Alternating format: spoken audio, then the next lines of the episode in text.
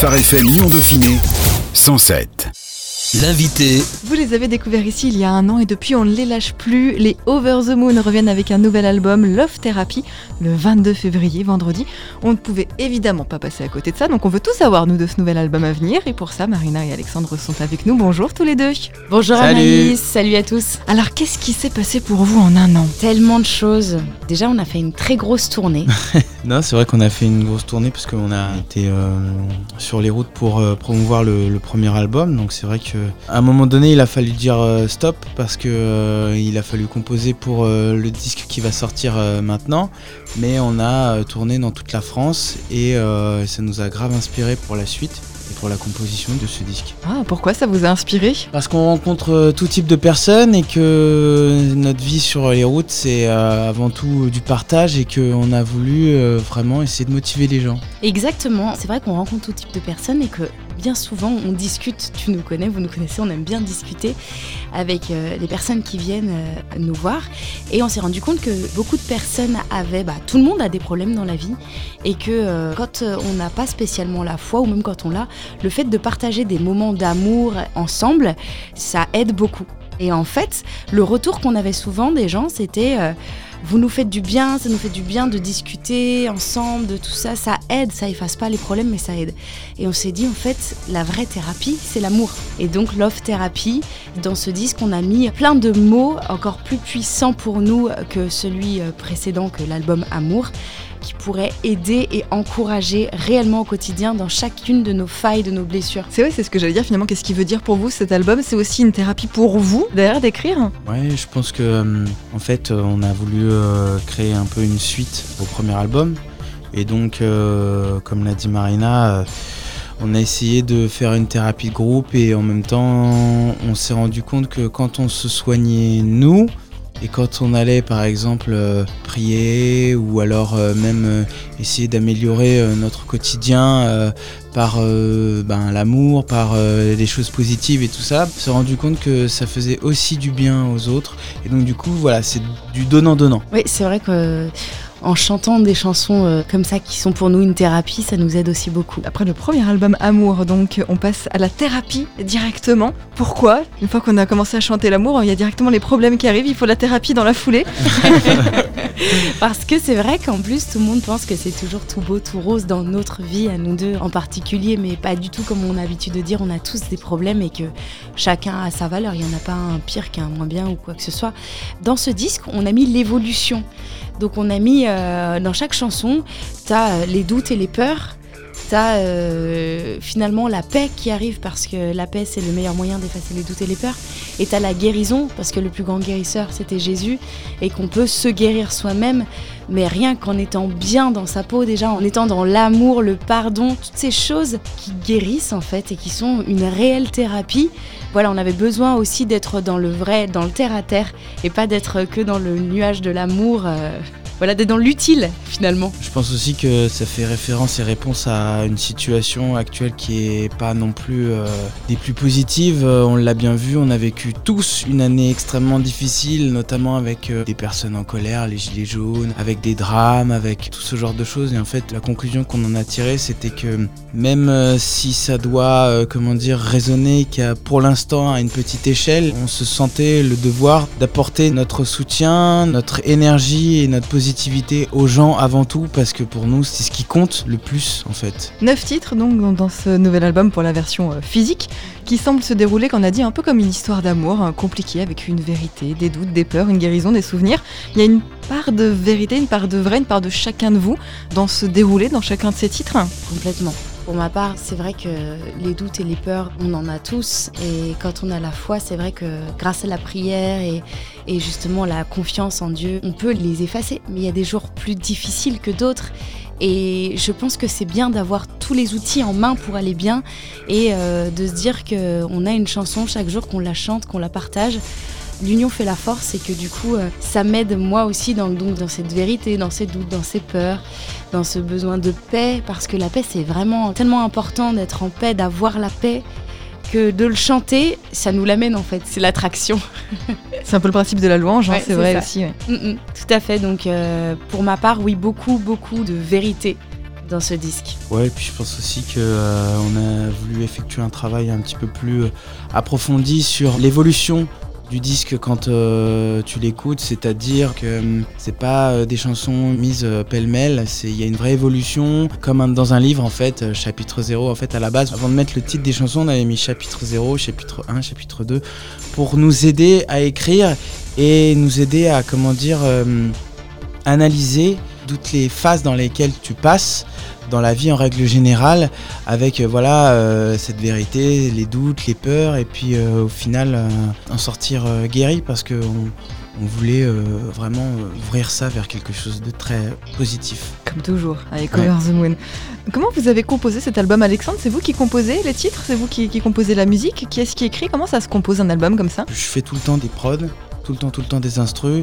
Je réfléchis tout le temps. Donc euh, je mets toujours sur disque euh, vraiment toutes les prods que je peux faire, que je peux imaginer, tout ça et tout. Puis après avec Marina, on choisit, on essaie d'écouter euh, l'une après l'autre comme si c'était chansons les unes après les autres. Puis après je compose la mélodie voix.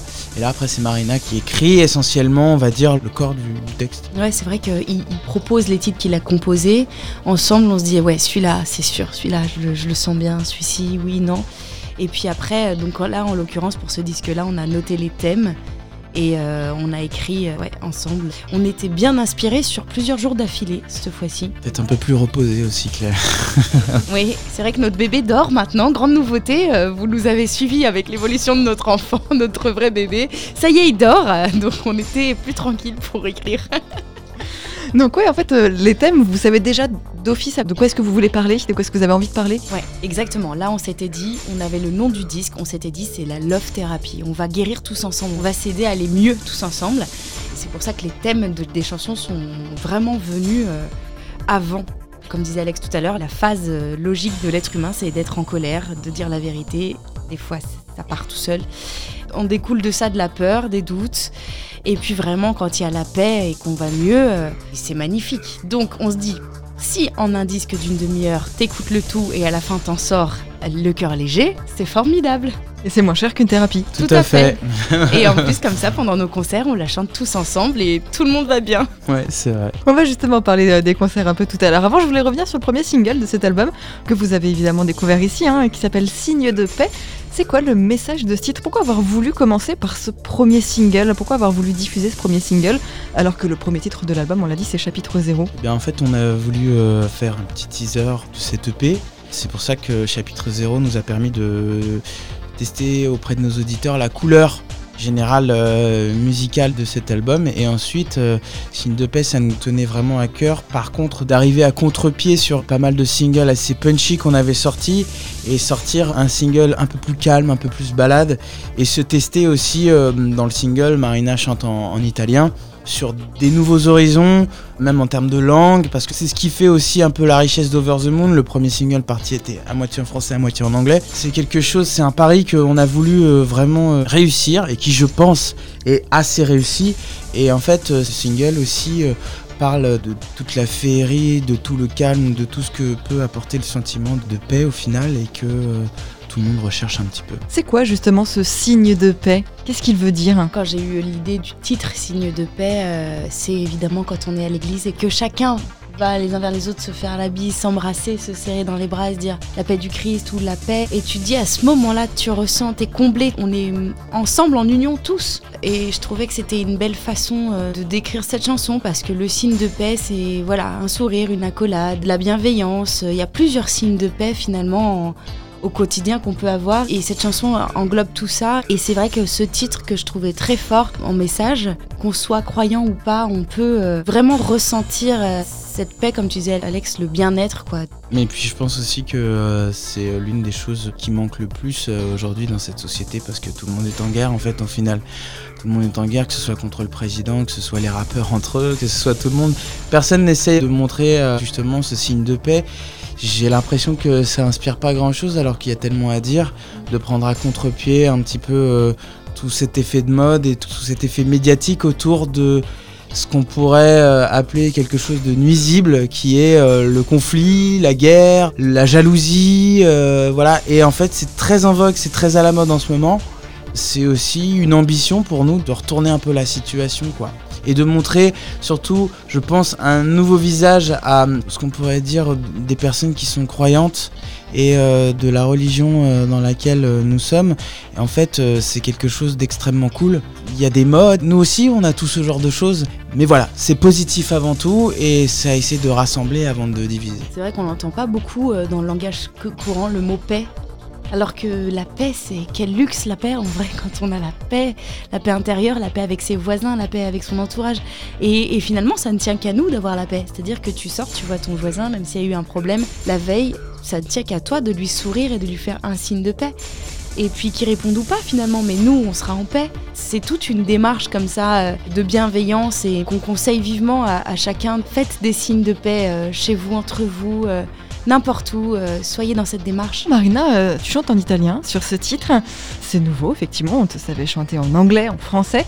Pourquoi avoir voulu euh, tester l'italien sur ce titre-là? Il s'avère que je suis italienne, complètement, j'ai la, double nationalité, mes parents sont de, entre Rome et Naples, les deux. Et je chante en italien l'été, pendant les concerts, je chante les titres classiques, les Sarah Perchettiamo, tout ça. Et c'est vrai qu'on s'est rendu compte que quand je chantais des chansons classiques en italien, beaucoup de gens aimaient beaucoup. Enfin, c'est vrai que ça marche très très bien.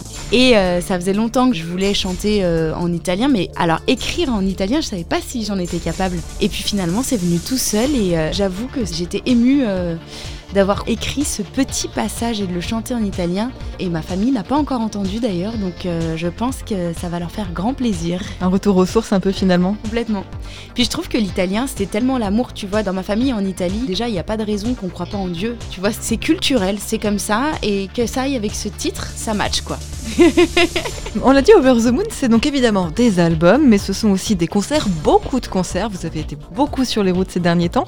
Qu'est-ce que ça vous apporte la scène? Pourquoi vous en faites autant. Je reprendrai une phrase de Joey Star que j'aime beaucoup, qui, euh, qui est... En termes de paix, c'est pas tout ça. Hein. Non, pas du tout. Non, mais c'est un personnage que je n'aime pas. Mais je suis entièrement d'accord avec ce qu'il dit quand il dit que pour lui, le, le studio, c'est un alibi pour le live. Et eh ben, c'est exactement pareil en tous les cas, personnellement.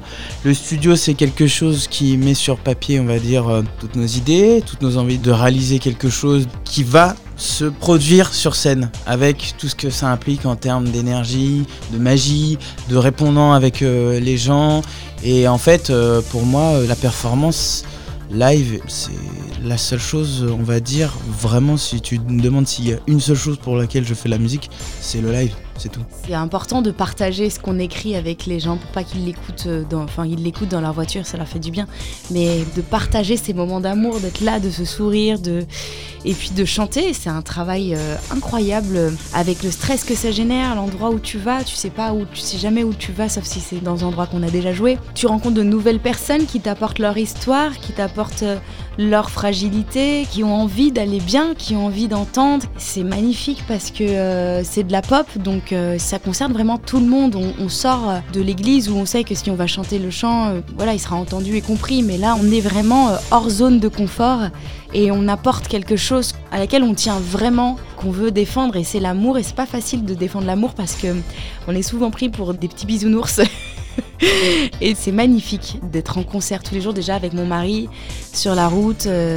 on vit des, moments qui nous renforcent et euh, c'est super. pour moi, il y a une règle, alors c'est peut-être un petit peu intolérant, mais pour moi, quand t'es bon en live, c'est que t'es bon. Alors après, tu peux être bon comme Kurt Cobain, dégager quelque chose et faire des pains à la guitare toutes les 5 secondes. Tu peux être bon en étant, parce que moi je suis dans l'entertainment, euh, pour moi le plus grand défi c'est d'arriver à faire euh, bouger les foules, sauter les foules, crier les foules. Tu peux être bon dans ça, tu peux être bon juste techniquement, musicalement, mais pour moi quand t'es bon en live, c'est que tu es un bon musicien. Parce que c'est comme le cinéma et le théâtre. cinéma, tu peux faire euh, dix fois la prise. Et après, ça veut pas dire que c'est moins bien, mais on va dire que quand à chaque fois que j'ai vu un acteur de cinéma dans une pièce de théâtre, tu peux pas cacher, tu peux rien faire. Donc euh, c'est la vraie flamme pour moi qu'être en live. Vous avez beaucoup tourné, vous avez eu des déconvenus. En tout cas, c'est quoi le lieu le plus improbable où vous ayez pu jouer, où vous vous êtes dit oulala, mais euh, où est-ce qu'on arrive là? Oh là là, si tu savais, on, voit des choses, on va dans des endroits, c'est.